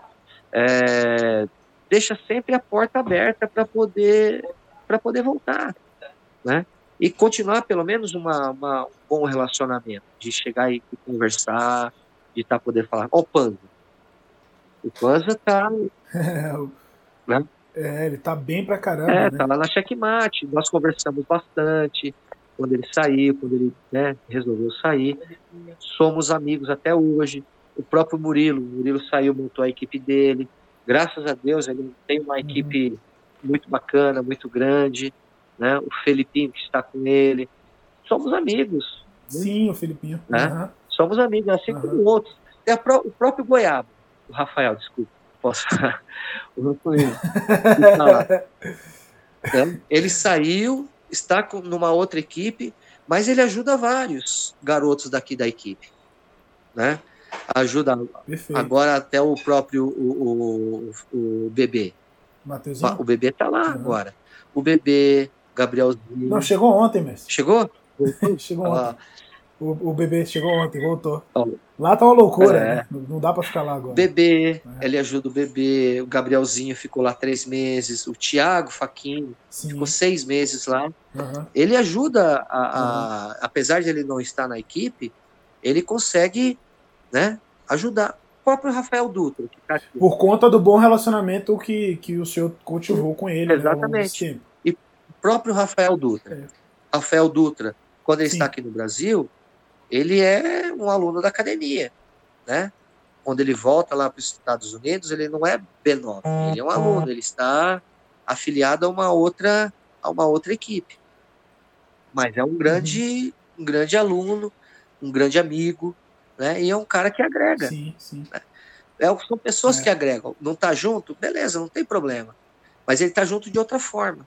Né? Está agregando, está ajudando, está contribuindo para que a, a equipe ainda continue crescendo. Né?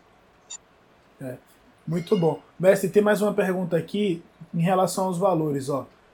É, mestre, diante de todos os valores e conceitos que você passa, dos ótimos resultados que trazem, o senhor pensa em transpor isso para palestras? É a pergunta completa. é do Pérez. Lá. O senhor já faz isso, né, mestre?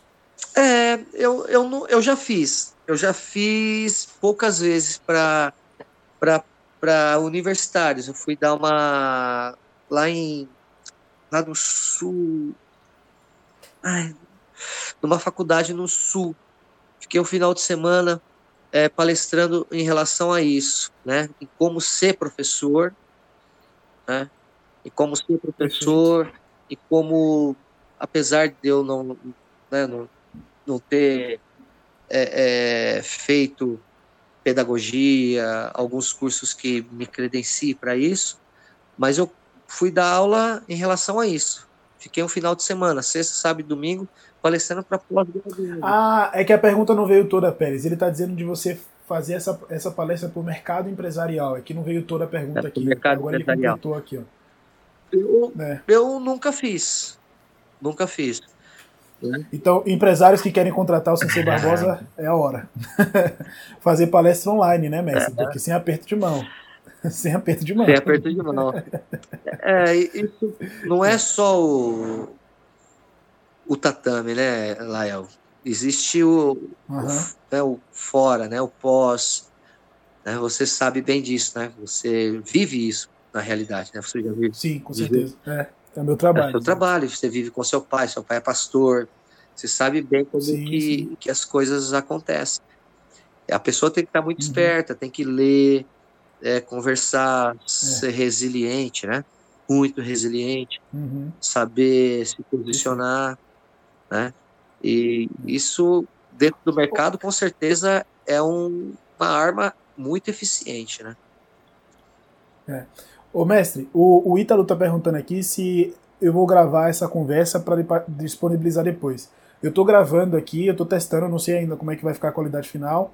Eu vou colocar lá no podcast, que tá no Spotify, que é o BJJ Bump Podcast. Então, quem quiser ver depois, eu vou, vou colocar o bruto lá, a nossa conversa aqui, com as perguntas que foram feitas ao vivo. É uma coisa que eu nunca tinha feito antes. O mestre, é, tem mais uma pergunta aqui, bem legal do Arthur com, com se assim, com tanta rodagem do jiu-jitsu, se não existisse esse troca-troca de equipe, o senhor acha que a B9 estaria no top 3 mundial? Olha, eu se não tiver, provavelmente sim. Provavelmente sim. É. Ó, querendo ou não, é. vamos fazer uma, uma uma avaliação bem fria. Bem fria, né? E, e, teve um período em que a, o esporte universitário em São Paulo foi muito forte né, com a FUP. Hoje a FUP faliu, o esporte universitário está uhum. muito quebrado aqui em São Paulo. Na realidade, no Brasil todo, o esporte universitário está muito ruim. Né? Em São Paulo, então, uhum. ficou pior ainda. A FUP tinha uma, uma força muito grande, hoje não tem mais. Na realidade, ela nem existe praticamente. E muitos atletas de muitas grandes equipes passaram lá na academia porque eles tinham que passar por lá para receber bolsa. Eu era técnico da, da Unip, né? Sim, sim. Muitos atletas que, que são e foram campeões mundiais passaram lá pela, pela equipe, que eu vi de faixa uhum. azul, né? Que eu vi de faixa azul. E o cara tá hoje de faixa preta ganhando, ganhando tudo. Até pararam de competir, estão lá fora, morando fora, né? Uhum. Então, querendo ou não, eu, eu vi muitos atletas que passaram na academia, que foram alunos da academia, e que se. Olha só, o poder que eu tinha na mão. Se eu chegasse, se eu quisesse, de repente, falar assim: olha, eu posso te dar uma bolsa 100% integral, é, eu poderia arrancar o cara da equipe dele. Você entendeu? Entendi. E, e, mas não é da sua, da sua personalidade. Poderia facilmente arrancar o cara da equipe dele. Né? E vou te falar que quais são as uhum. equipes. Todas. Todas. Né? Porque todas, num certo momento, passaram por mim. Né? Aliança, uhum. qual mais? Aqui em São Paulo. Uma, esporte que estou no Aliança. Godoy. É, aqui, aqui, em São, aqui São Paulo é Aliança mesmo, é. né? Assim, as maiores. Mas tem. tem já tivemos a Godoy Macaco.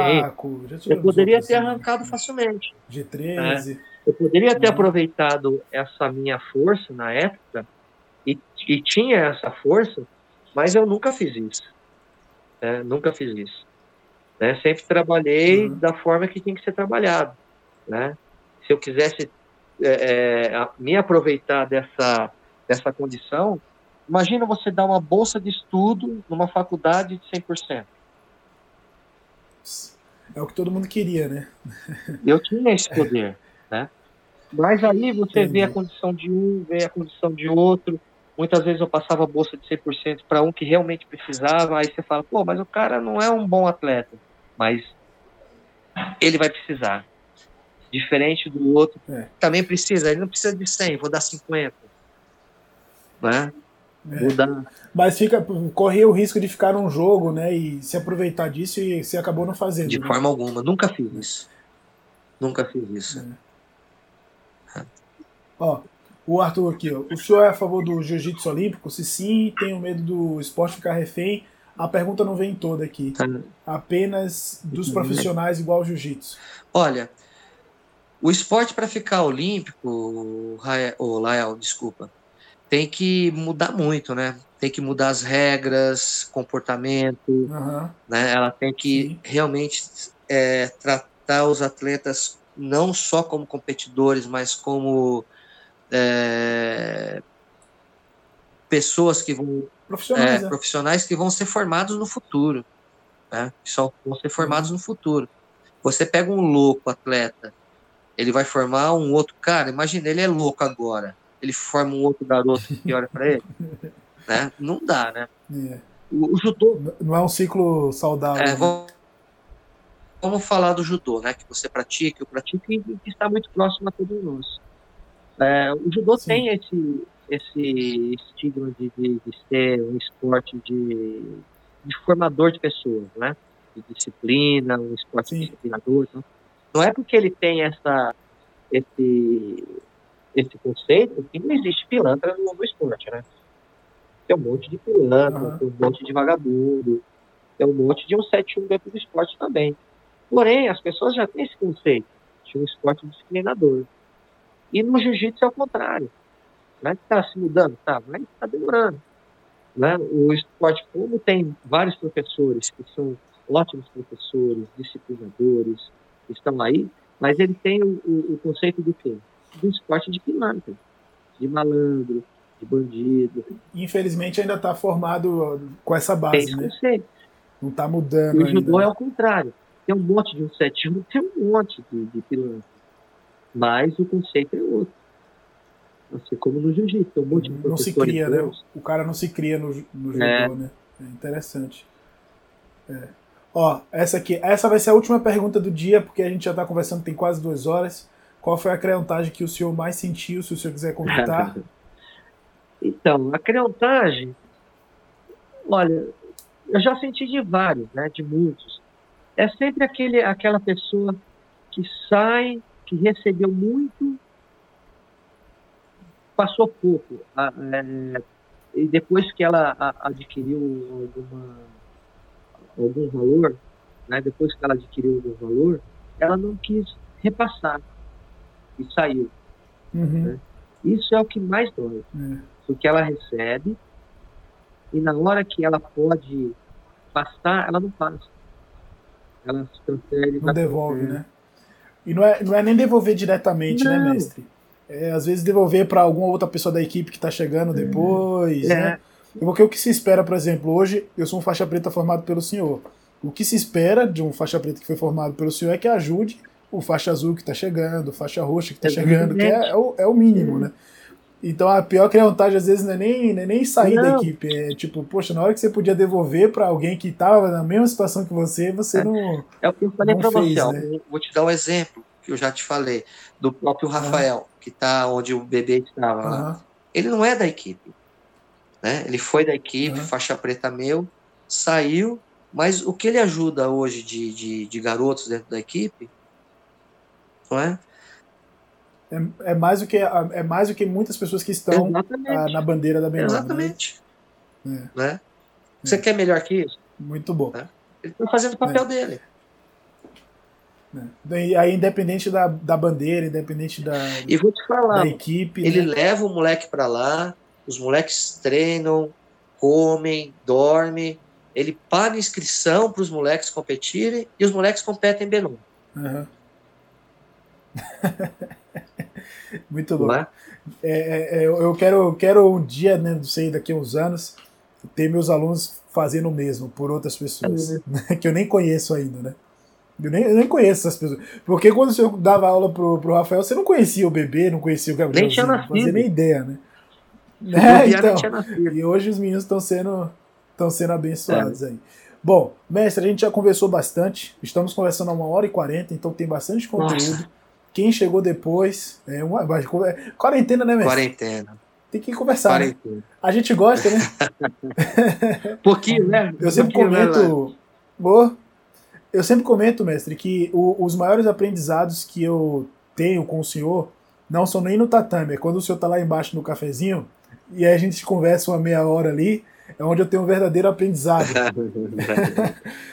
onde eu tiro as maiores lições, né? É, é fora do tatame. Hoje foi uma oportunidade onde eu aprendi muito, agradeço muito ao senhor. E eu, eu, creio que as pessoas que estão assistindo aqui ao vivo aprenderam muito também, mesmo de quarentena, nessa sexta-feira aí. E avisar vocês que quem chegou depois, o conteúdo vai estar disponível logo logo lá no BJJ Bump Podcast provavelmente na primeira semana de abril. Eu vou dar uma editada, deixar legalzinho o som. E, mestre, tem algum recado que o senhor queira dar aí pra gente encerrar essa noite? Oh, recado... Encerrar a noite não, encerrar esse bate-papo. Né? esse bate-papo. o recado é o mesmo sempre. Né? Se você realmente gosta de jiu-jitsu, continue treinando e seja uma ótima referência para que outras pessoas olhem para você e falem: eu vou treinar jiu-jitsu por causa dele porque jiu-jitsu é um esporte bacana, né? E não só porque você é um bom atleta, mas porque você é uma ótima pessoa. Perfeito. Muito bom, excelente. Olha o Panza perguntando se já dormi na, na leitura de final de treino. Não dá não para dormir, Panza, é rapidinho. não, e você termina o treino tão pilhado que você, você fica acelerado ali, o mestre com aquela vozinha mansa e você Querendo subir pelas paredes ainda. Mas, mestre, obrigado aí. Obrigado. Galera, todo mundo que participou. Daqui a pouco vai estar no podcast. Quem não está seguindo ainda, lá no Spotify, DJ Bump Podcast, vai ter essa conversa também. Já tem umas outras lá. Mestre, você é o cara. Poxa, não. Eu, eu tento fazer o que os meus professores fizeram para mim. Tá dando certo. o, o, o, muro tá alto para tentar seguir igual. É difícil, viu? É difícil. É, é, assim que é bom, o desafio é. é. Valeu, pessoal. Boa noite aí, obrigado, obrigado pelo tempo. Eu que agradeço. Beijo, beijo no coração de todos. Beijo. Beijão. Tchau, tchau. Tchau, tchau.